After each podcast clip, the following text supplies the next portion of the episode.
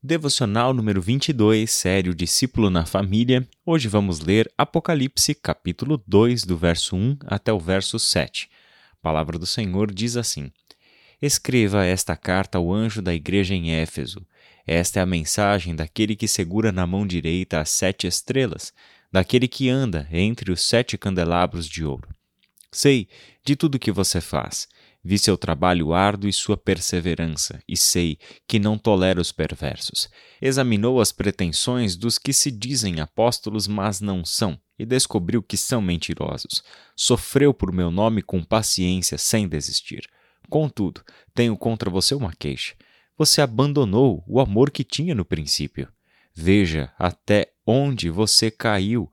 Arrependa-se e volte a praticar as obras que no início praticava. Do contrário, virei até você e tirarei seu candelabro de seu lugar entre as igrejas.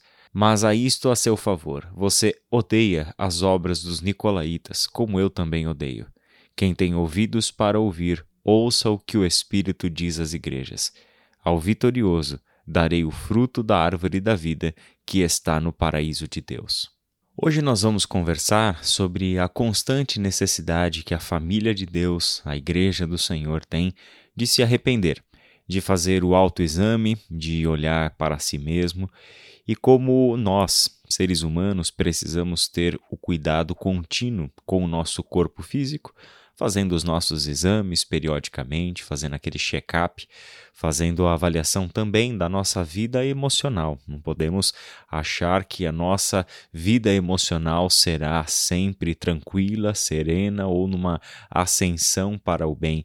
Sabemos que todos nós enfrentamos altos e baixos na nossa vida, e isso também nos atinge enquanto povo, como família como igreja do Senhor que vive neste mundo e vive debaixo de muitas seduções que esse mundo traz para nós.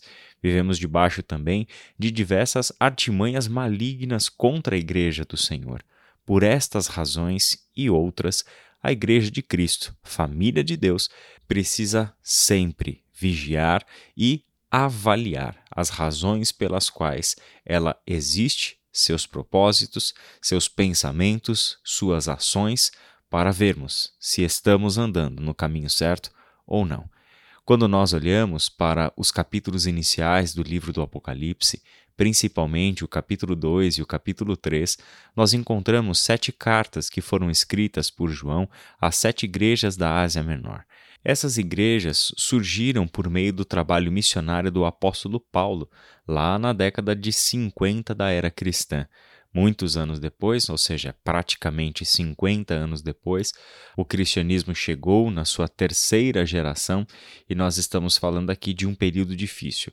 Foram tempos que antecederam essas cartas de muita perseguição. Algumas dessas igrejas sofreram por nome de Cristo com bastante paciência, com perseverança, sem desistir.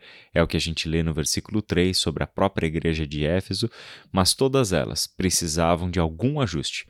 A igreja de Éfeso foi porque eles haviam abandonado o amor que tinham no princípio.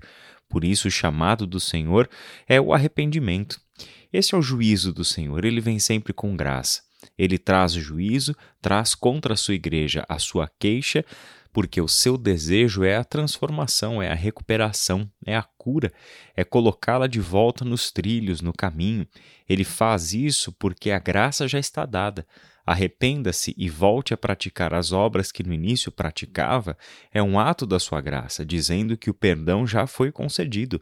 Tudo que Deus espera é que esses irmãos corrijam o seu caminho, corrijam o que está de errado e sigam em frente. Aqui nós temos então, no começo da carta, algo muito bonito, uma imagem para você carregar aí ao longo da sua semana como uma reflexão. Escreva esta carta ao anjo da igreja em Éfeso. Esta é a mensagem daquele que segura na mão direita as sete estrelas, daquele que anda entre os sete candelabros de ouro. Interessante porque nos versículos anteriores, que é o final do capítulo 1, ele fala justamente sobre os candelabros e as estrelas. Olha só o versículo 19 e o 20. Portanto, escreva o que viu, tanto as coisas que estão acontecendo agora como as que acontecerão depois. Este é o significado do mistério das sete estrelas que você viu na minha mão direita e dos sete candelabros de ouro.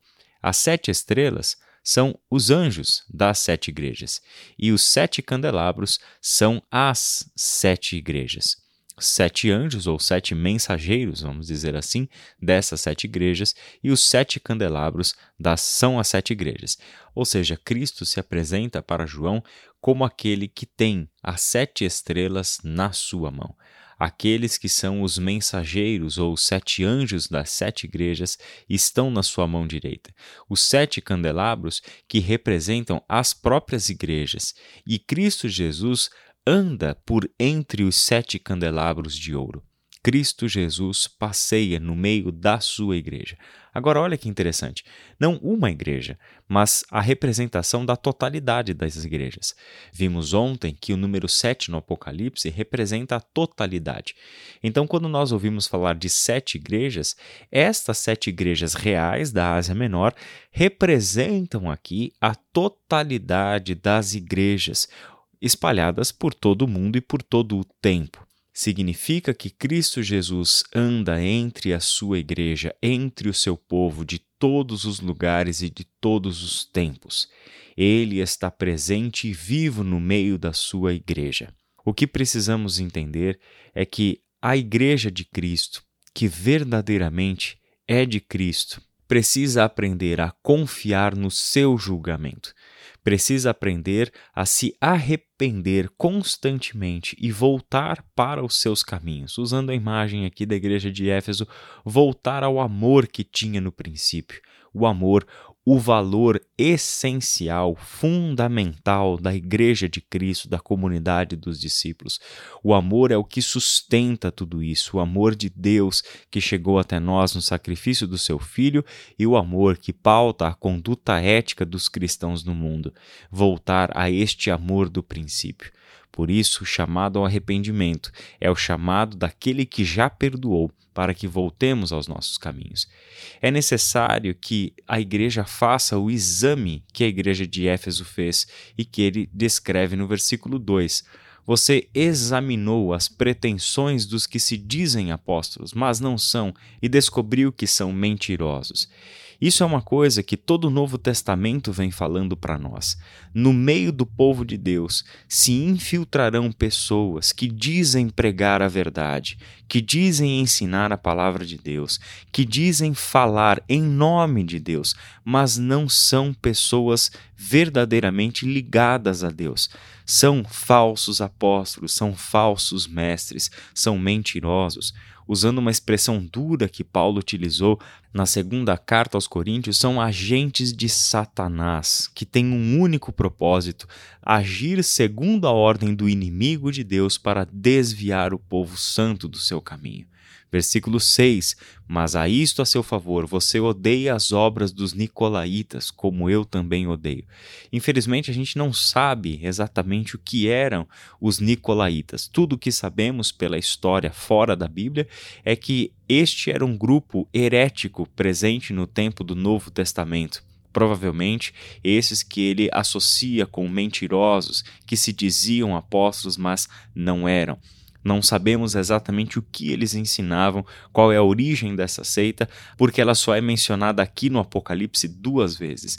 Mas nós sabemos que se tratava de um ensino errado, um ensino herético e que ele havia sido rejeitado pelos irmãos da igreja de Éfeso. O que temos aqui uma igreja que permaneceu firme na palavra de Deus, razão pela qual foi capaz de identificar a mentira, o engano daqueles que se diziam apóstolos. Meu irmão e minha irmã, nem tudo o que se diz evangélico, nem tudo o que se diz cristão, nem tudo o que se diz falar da parte de Deus é de fato da parte de Deus. Não podemos ser ingênuos com relação às mensagens que nós ouvimos, simplesmente porque dizem ser da parte de Deus, porque falam uma linguagem evangélica e fazem referência à Bíblia. Precisamos de muito critério e muito cuidado para não cairmos em engano como, graças a Deus, a igreja de Éfeso não caiu e esta igreja foi elogiada pelo Senhor nesse ponto. Vamos orar? Pai querido, muito obrigado pela tua palavra, porque o Senhor nos chama ao arrependimento e justamente o Senhor nos perdoa, nos cobre com o seu amor e graça.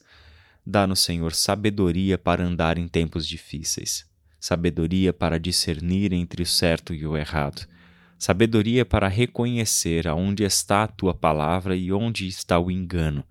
Ajuda-nos, Pai, para que a nossa família, Igreja de Cristo, não seja desviada dos seus caminhos, como outras igrejas e outros irmãos já foram ao longo da história.